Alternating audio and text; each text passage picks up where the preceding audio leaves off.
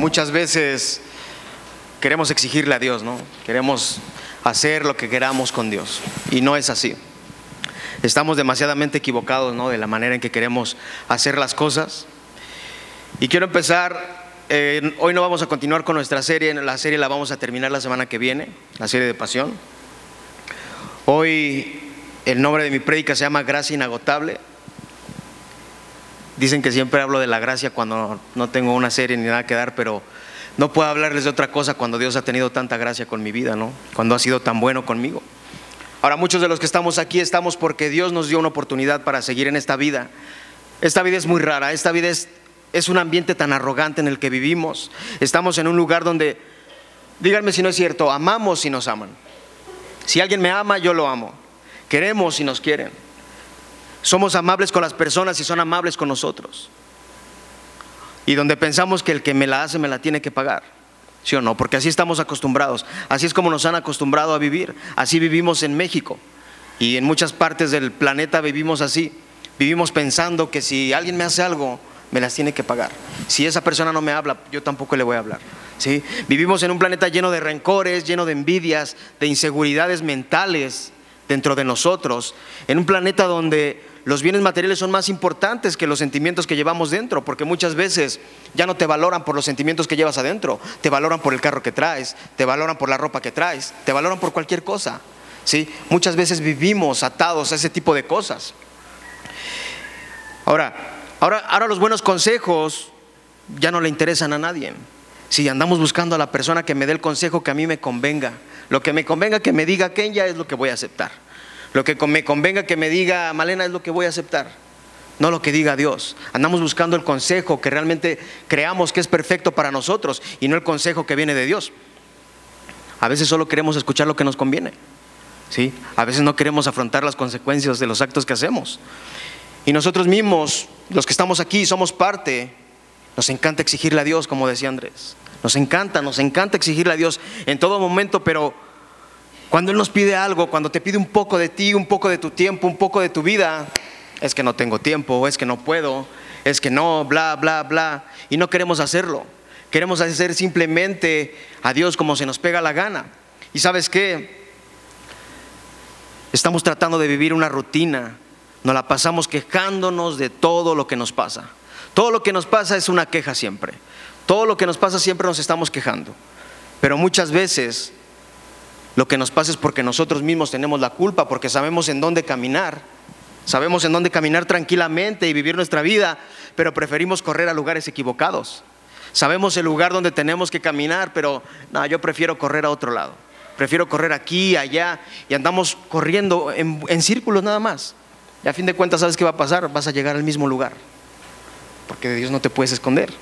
¿sí? Y nos han enseñado, o te han enseñado a ti, a mí también me llegaron a enseñar muchas veces, a exigirle a Dios. Muchas veces nos enseñan a exigirle a Dios. Es que si tú le exiges a Dios, es que si tú le pides a Dios así, es que si tú dices que si Dios puede hacerlo, va a hacer, y que le tienes que declarar y no recibo un no por respuesta. ¿Quiénes somos para decirle a Dios, yo no recibo ningún no por respuesta? ¿Sí? Dios con un tronido de dedos te puede destruir. ¿Sí?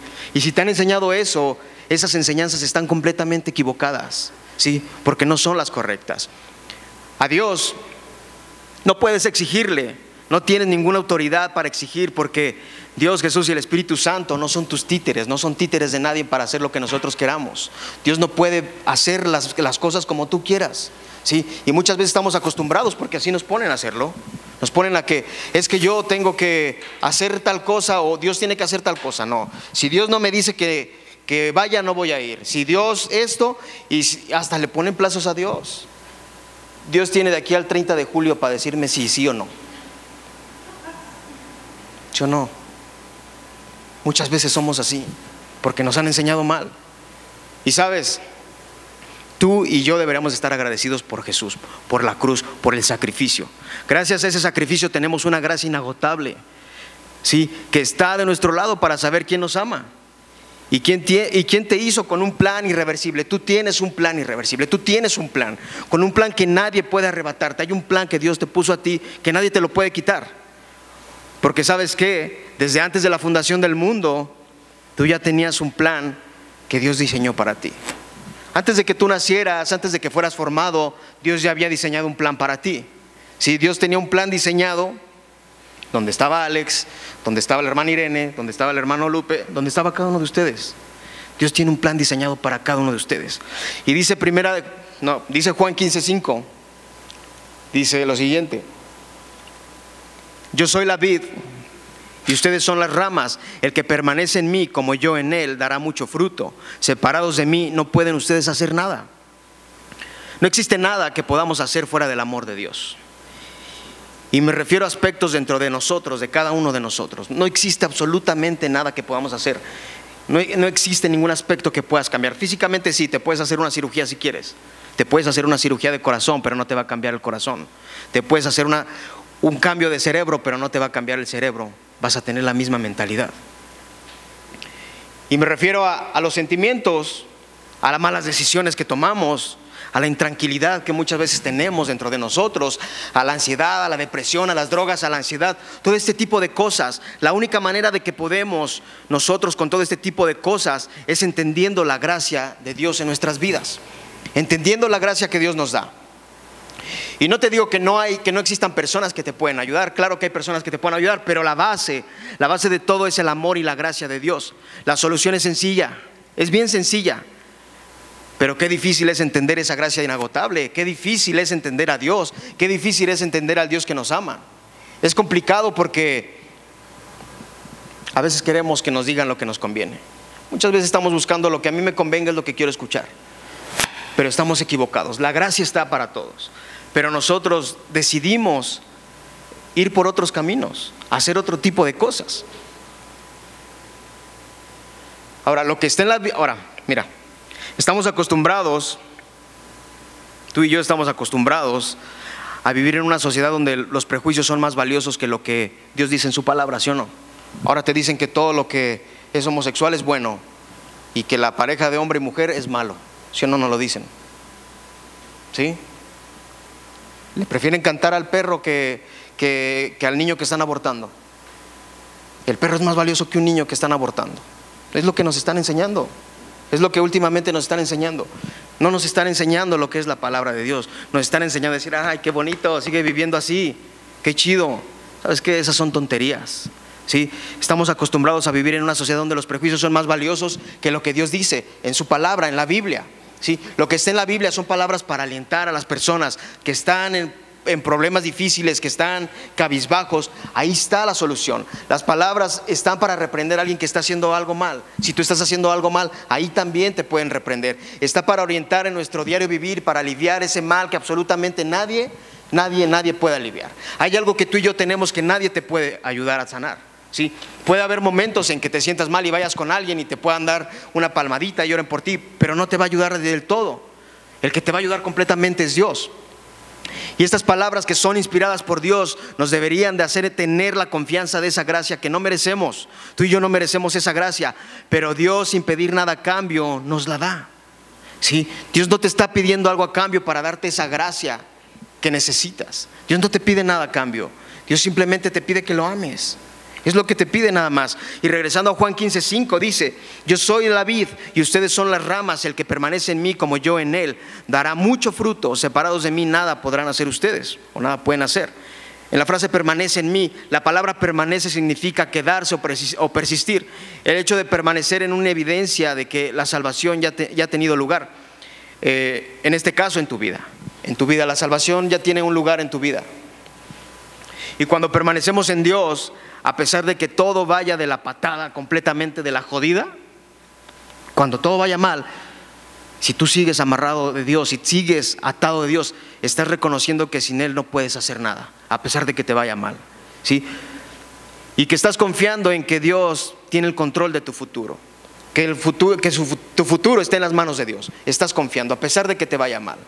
Y primera de Juan 3:20 dice, pues si nuestro corazón nos reprende, mayor que nuestro corazón es Dios. Él sabe todas las cosas. Pues si nuestro corazón nos reprende, mayor que nuestro corazón es Dios. ¿Sabes una cosa? Dios conoce a los que le pertenecen de verdad. Dios te conoce completamente. Dios conoce cada cosa de ti, Dios conoce tu diario vivir, Dios conoce lo que estás pensando absolutamente ahorita. si estás pensando mal de mí o del que está a tu lado, Dios sabe lo que estás pensando. De Dios no te puedes esconder, de Dios no te puedes escapar, porque Él conoce todo de ti. Él conoce cómo vienes hoy, Él conoce si vienes fregado, si vienes contento, si vienes harto. Él te conoce como eres. Y segunda de Timoteo 2.19 dice, pero el fundamento de Dios está firme teniendo este sello. Conoce el Señor a los que son suyos y apártense de iniquidad todo aquel que invoca el nombre de Cristo. Dios te conoce desde antes de que nacieras. Te tenía destinado para que estuvieras hoy aquí en este lugar. Hoy que estés aquí no es porque estés por casualidad. No existen casualidades en la vida. Si estás aquí es porque Dios ya te tenía destinado para que estuvieras aquí. Y sabes que a veces puedes tener inseguridad y puedes tener intranquilidad en lo que está pasando en tu vida hasta que hasta puedes dudar del amor que Dios tiene para ti. Muchas veces dudamos del amor que Dios tiene para nosotros. Te puedes sentir sucio porque puedes decir, híjole, es que todo lo que estoy haciendo está mal o lo que estoy haciendo no está bien. Te puedes sentir mal, te puedes sentir sucio. Y puedes dudar del amor de Dios, de ese amor que tiene para ti. Y puedes pensar que tú no calificas para la salvación de Cristo. Pero te digo, te voy a decir algo, Dios te ama y cuando entiendes su amor, entiendes esa gracia que necesitas. Cuando realmente entiendes el verdadero amor de Dios y entiendes la gracia de Dios, cosas empiezan a cambiar en ti. Porque las cosas no te van a cambiar con una varita mágica. Ni tampoco es que pasemos a orar aquí, tin, din, din, din, eres libre. No, no, no. Dios te cambia cuando reconoces realmente su amor. ¿sí?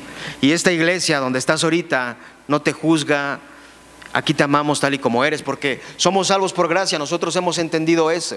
O sea, aquí nadie tiene por qué juzgarte y si alguien te juzga puedes venir conmigo y yo platico con esa persona, porque no es lo que le hemos enseñado en esta iglesia. Hemos enseñado a amar a las personas. Sí, yo les he enseñado a amar a cada uno de los que están a su lado. Somos una iglesia que amamos a las personas, que entendemos la gracia de Dios, porque su gracia es suficiente. ¿Cierto? Díganme una amén tan siquiera. Amén. En Romanos 8.1 dice, ahora pues ninguna condenación hay para los que están en Cristo Jesús, los que no andan conforme a la carne, sino conforme al Espíritu. Como les decía, cuando comprendes la gracia de Dios, algo adentro de ti comienza a cambiar. Y puedes empezar a sentir un cambio en ti y puedes sentirte raro y decir, pero ¿qué me está pasando? ¿Por qué, ¿Por qué ya no digo estas malas palabras? ¿Por qué ya no me altero tanto como me alteraba antes? ¿Por qué ya estoy tan tranquilo? Si te llega a sentir raro es porque comprendiste el amor de Dios, comprendiste la gracia de Dios y dentro de ti empieza a haber un cambio que solo Dios puede controlar. Dios empieza a trabajar contigo desde adentro, desde lo más profundo de tu corazón.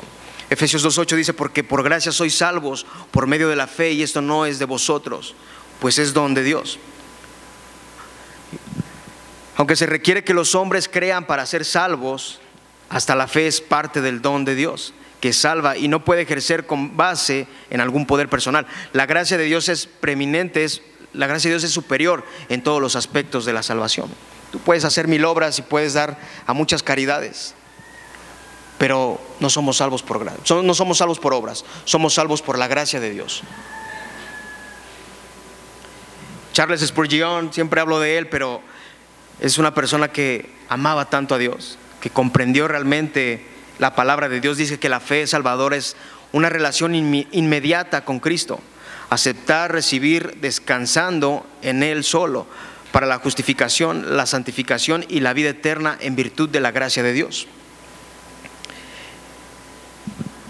Está esa gracia que no merecemos, pero Dios no la da. Ya aprendimos que hay una gracia que nos está esperando. ¿Sí? ¿Qué aprendimos hoy? No. Ok, hay una gracia que está para cada uno de ustedes. ¿Sí? No es porque uno sea mejor que otro, pero una gracia. Eso es lo primero que aprendimos. Ahora vamos a aprender otra cosa. Dice Isaías 64, 8, si lo quieren buscar.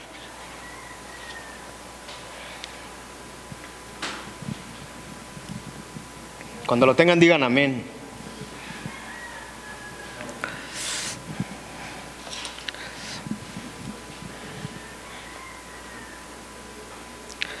Amén.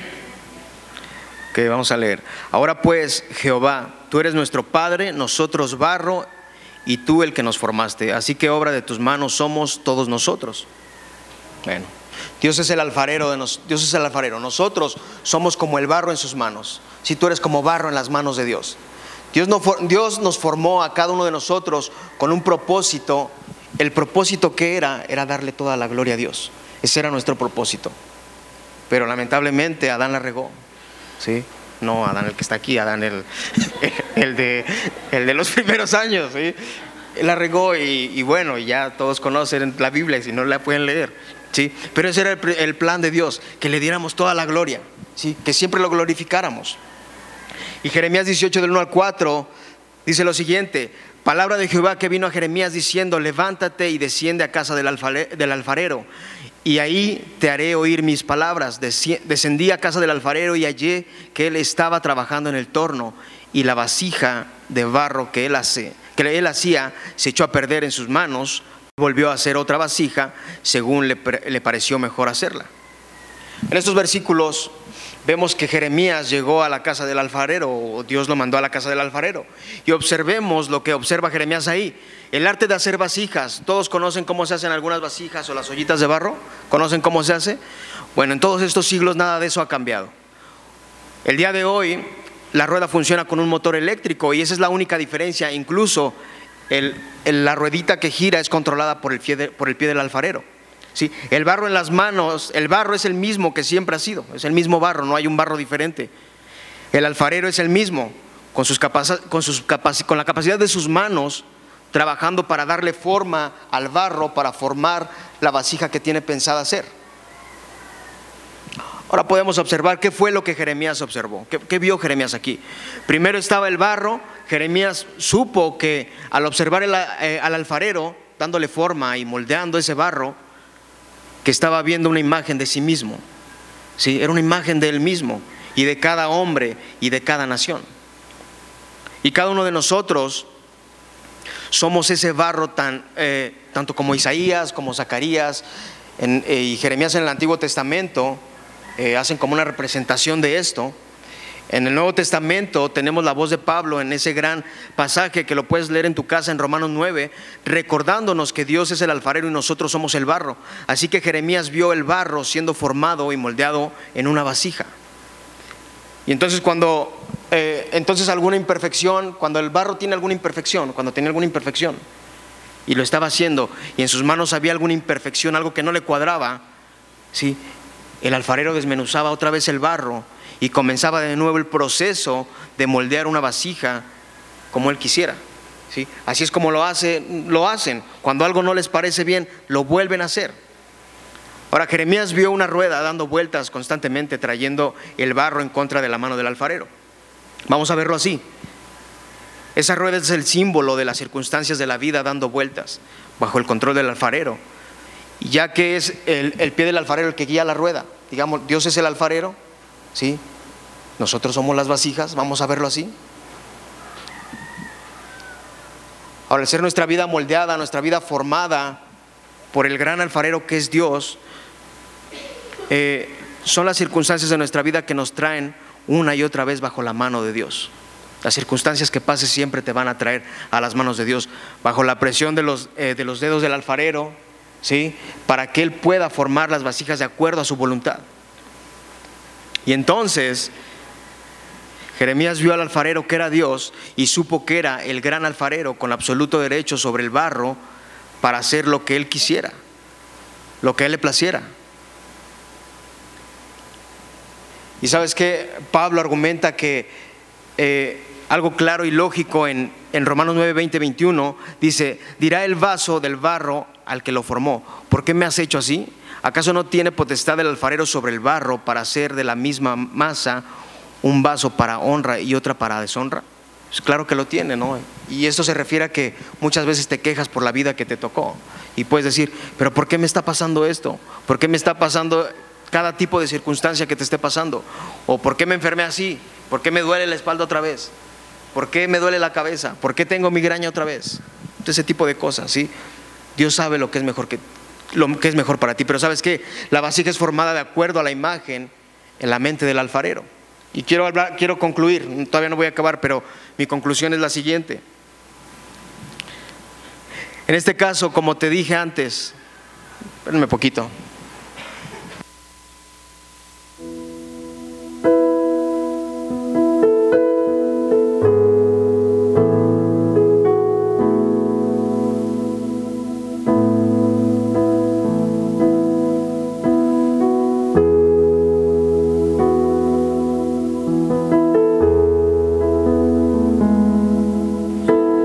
El gran alfarero en tu vida. Dice Gálatas 1.15. Pero cuando Dios que me apartó desde el vientre de mi madre y me llamó por su gracia, tú y yo estamos aquí por su gracia. Tú no sabes lo que te pudo haber pasado en la semana. Tú no sabes qué te pueda pasar cuando salgas de aquí. Pero tú y yo estamos aquí por la gracia de Dios. Dios diseñó un plan hermoso para cada uno de ustedes. Dios tiene el talento y el diseño para trabajar con ese barro y moldearlo como es el gran alfarero. Dios puede moldearte. Dios tiene el talento para diseñar, para trabajar con tu vida. Dios puede trabajar con tu vida.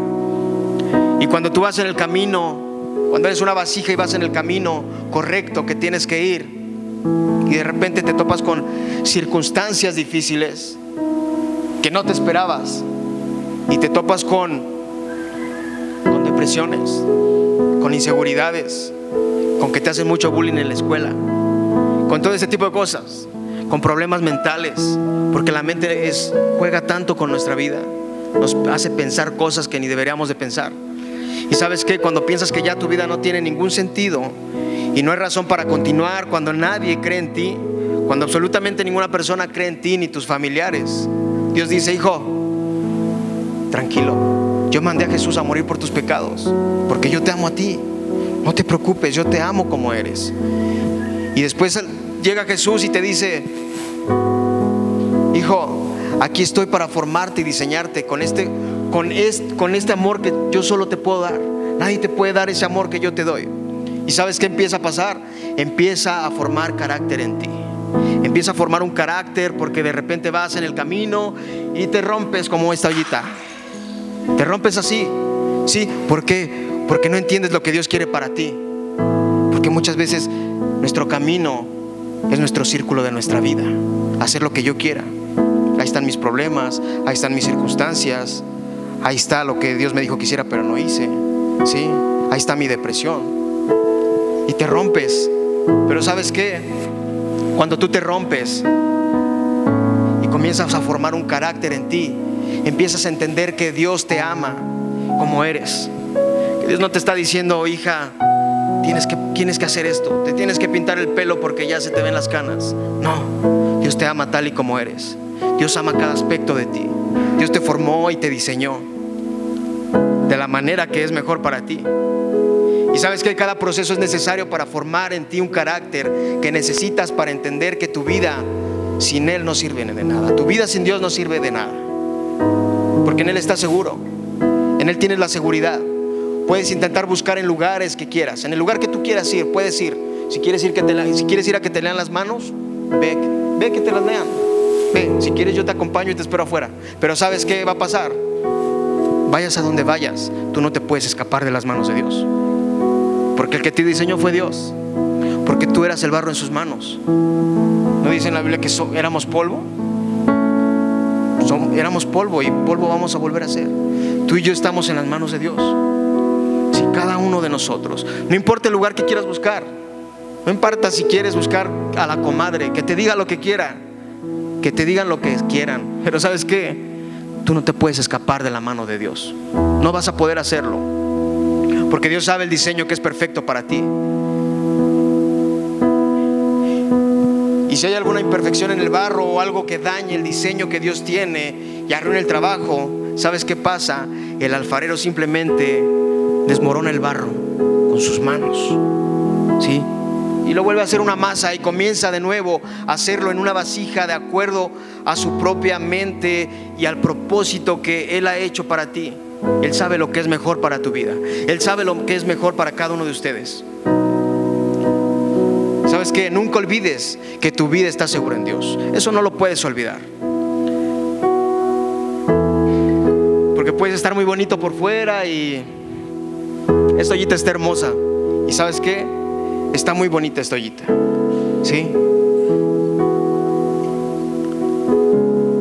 Pero sabes algo, por fuera se ve muy bonita, pero el diseño siempre es por dentro. Sí, todo lo que siempre, lo que Dios quiere empezar, lo empieza de adentro hacia afuera. Sí, y está tan bonita y tan hermosa que dices, ay, así me quiero quedar, pero ¿sabes qué dice Dios? No, no, no. Yo así no te diseñé. Yo te diseñé para un plan y un propósito en esta tierra. Y el diseño que yo te hice, yo lo voy a formar de la forma que yo quiera, no de la que tú quieras. Y escápate donde quieras. ¿Quieres que te lean el tarot? Ve. Pero de mí no te puedes escapar. ¿Quieres ir a hacer tal cosa? Hazla. Pero ¿sabes qué, hijo? de mí no te puedes escapar, porque el que te formé fui yo. ¿Y sabes qué pasa? Te ves tan hermoso, pero tan arrogante por fuera, pero pensando que tú tienes el control de tu vida y de repente Dios dice, no, mijito, el control lo tengo yo. El control de tu vida siempre lo va a tener Dios. Tú no puedes tener el control de tu vida. Dice Salmo 17, 8. Guarda, como la niña de tus ojos, es, guárdame como la niña de tus ojos, escóndeme bajo la sombra de tus alas. Esta es una expresión que significa la pupila del ojo humano. Así como ustedes cuidan su pupila de que, ay, es que me entró una basurita y no puedo ver y soplame aquí, así Dios te cuida. Así como tú tienes cuidado de tus ojos cuando te da el sol y no puedes ver, así Dios tiene cuidado de ti. Dios te protege. Tú estás seguro en la gracia y en el amor de Dios. Y eres barro en sus manos. Y sea cual sea la situación que estés pasando, Dios está trabajando en tu vida. Dios está trabajando en ese barro humano que eres tú, en ese corazón, en esos sentimientos que están dentro de ti, en ese carácter, en tu vida dentro de ti. El cambio empieza por dentro, como te dije. El cambio siempre va a ser por dentro. Siempre va a empezar por dentro. Y sabes qué? Tú y yo no somos más que barro en las manos de Dios. Y quieras o no, Dios te va a moldear de la forma que Él quiera. Pero te va a moldear para hacerte mejor, para hacerte de la manera que Él quiera, para hacerte entender que, la gracia que Él tiene para ti es mejor que ir a buscar en lugares equivocados. Si ustedes se dieron cuenta, las semanas pasadas hablamos de la pasión, los que estuvieron, que fueron la mayoría. Y hablamos de lo que es apasionarse por Dios. Hablamos de lo que es apasionarse realmente por el amor de Dios principalmente. Cuando amas a Jesús realmente, empieza a haber un cambio en ti. Y cuando amas a Jesús, te dan ganas de leer la Biblia. Cuando lees la Biblia, te dan ganas de venir a la iglesia. Y cuando vienes a la iglesia, te dan ganas de hablarle a las personas de Dios. ¿Sí? Cuando tú te apasionas realmente por Dios y entiendes que te ama por gracia, empiezas a entender y a dejar cosas que tú no puedes dejar por ti mismo. ¿Sí? Porque muchas veces amamos de una manera equivocada a Dios. Amamos pensando que vamos a sacar lo mejor de Él. Muchas veces podemos acercando, acercarnos y pensar que si yo me acerco a Dios, voy a hacer, voy a tener el mejor trabajo del mundo, voy a tener la mejor casa. Pero no, si te acercas a Dios es porque dentro de ti ya no puedes. Dentro de ti hay algo que te esté estorbando para seguir. Dentro de ti hay algo que te esté estorbando para seguir en tu vida cotidiana. ¿Sí? Tú debes de entender tu vida está segura en las manos de Dios. Yo no puedo hablarte y decirte que vas a encontrar eh, tranquilidad en otro lado cuando no existe, cuando la única manera y el único lugar que puede existir es Dios. ¿sí? Porque a fin de cuentas quedarás del tamaño que Él quiera. Si quedaste así como esta tacita o como sea. Pero del, modo que tú quedes. El diseño perfecto no es el que tú tengas. El diseño perfecto es el que está por dentro. Porque esta tacita por dentro está perfectamente bien, está, está muy bien. Pero esas no estaban bien por dentro. Bueno, posiblemente la primera, pero la segunda no estaba bien. Estaba mal. ¿Y sabes qué? Somos vasijas en las manos de Dios. Sí. Tienes que aprender siempre a ensancharte por dentro a retener todo lo que Dios quiera, a detener lo que Dios quiera de ti, a saber que si tienes que llenarte, tienes que ir a buscar de Dios, a saber que si ya no puedes más, tienes que ir y que eh, el pocillo, la taza grande o no sé, la, jarra, que es Dios, vamos a, vamos a verlo así, que la jarra empiece a llenar tu vasija, ¿sí? Y que siga llenando y que siga llenando y que diga, ¿sabes qué, hijo? Yo te amo. No dejes que palabras que que jueguen con tu mente, no dejes que palabras que te hagan sentir mal toquen tu corazón. Sí, porque hay tantas, hay tantas personas en, la vida que, que van por el camino y van destrozando nuestros sentimientos. Sí, te pueden criticar por, por tantas tonterías que porque cómo te vistes, eso es lo de menos. Sí, Si quieres venir encuerado, no vengas encuerado porque no puedes.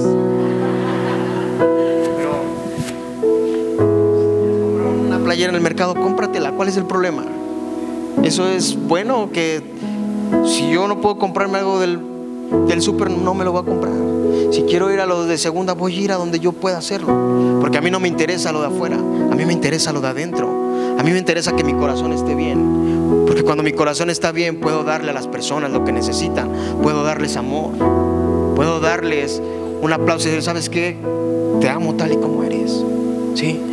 A mí en lo personal, las personas que hacen menos a los demás, y mi esposa sabe y los que están cerca de mí, yo los desecho. Porque ese tipo de personas a mí no me interesan. A mí no me interesa alimentarle el ego a quien no quiere dejarse formar por Dios. A mí no me interesa alimentarle el ego a las personas que se sienten superior que los demás. Sí, yo prefiero estar con personas que amen a Dios. Prefiero estar con personas que realmente entiendan el proceso y lo que Dios quiere hacer en cada uno de ustedes, que es formarte de acuerdo como Él quiera. Y entre más vayas ensanchando tu vida y vayas entendiendo qué es lo que Dios quiere, esta tacita no se va a romper.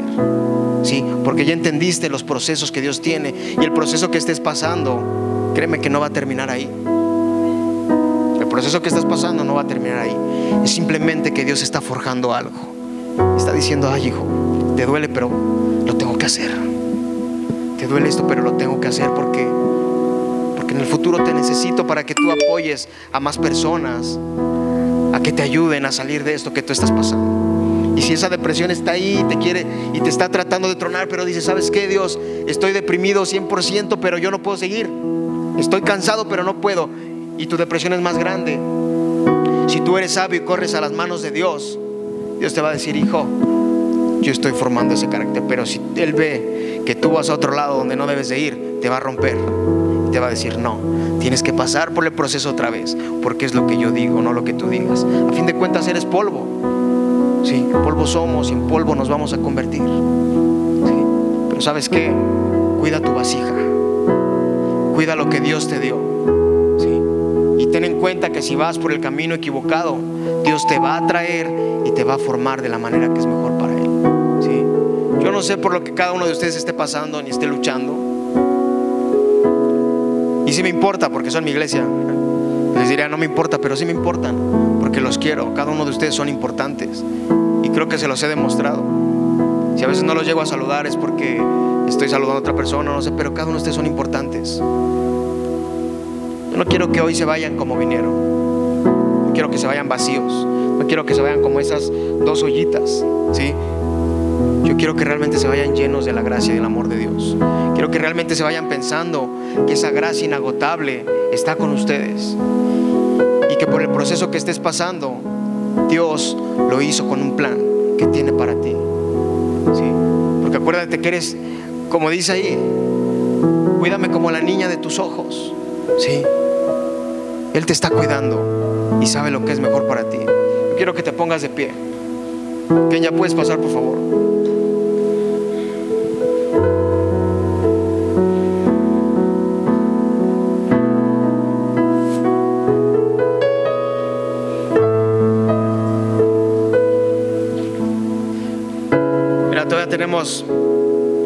Esta prédica fue corta, pero tenemos 15 minutos.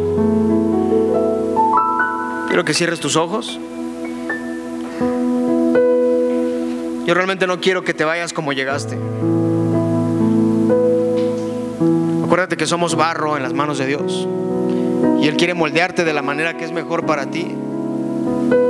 Dios tiene cuidado de tu vida. Dios te tiene paciencia. Dios es el único que tiene paciencia en tu vida. No, no, hay nadie que tenga la paciencia que Dios tiene. Porque ni el psicólogo puede tener esa paciencia cuando Él te dijo, pero es que ya te dije que entendieras. Dios sí te tiene paciencia. Dios tiene paciencia en tu corazón y sabe de qué manera trabajar contigo. Y las cosas empiezan por dentro, no empiezan por afuera. Sí, tienes que empezar tú en tu corazón a pedirle a Dios que quite lo que tú no puedes quitar, que cambie lo que tú no puedes cambiar. Quiero que realmente empieces a orar. No vamos a cantar ahorita. Quiero que tú empieces a orar y empieces a hablar con Dios. Aprovecha el tiempo. Tus hijos de todas formas no van a salir hasta las once y media. No tienes pretextos.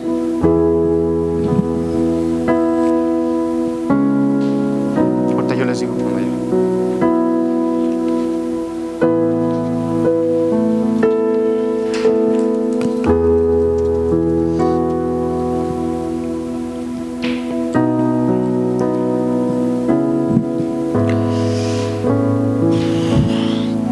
Sabes orar, no importa. Dile lo que le tengas que decir a Dios. Él te escucha y te ama. Sí, el que te dio el habla fue Dios. El que te formó fue Dios. Quiero que empieces a orar. Quiero que empieces a, a poner las cosas que tú no puedas controlar.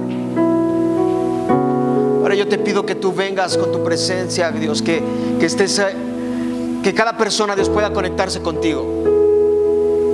Cada persona comprenda a Dios.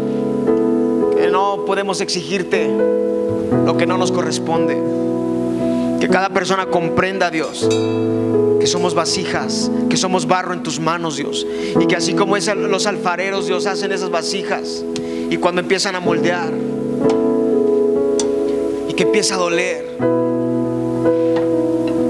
pero que al final es con un propósito, con un plan de tu parte para cada persona. Padre, que tú puedas cumplir el propósito y el plan de cada persona que tienes, el plan y el propósito que tú tienes para cada persona que está aquí presente. Tú diseñaste un plan perfecto para cada uno de ellos, Dios. Tú diseñaste un plan perfecto, Dios, en, tu, en su corazón, Dios, para que tu gracia y tu amor esté con ellos, Dios. Padre, yo te pido, Dios, que ellos puedan entender, Dios, que tú tienes el control de sus vidas, Dios. Que no existe absolutamente nada que pueda tener el control de sus vidas. Simplemente eres tú, Señor, el que tiene el control de cada corazón. El que tiene el control de la mente de cada persona. Que tú tienes el control, Dios, que a pesar de que las circunstancias parecen difíciles, que a pesar de que las circunstancias parecen arrogantes, que a pesar de que las circunstancias nos llevan por caminos diferentes, tú tienes el control, Jesús. Tú tienes el control, Dios.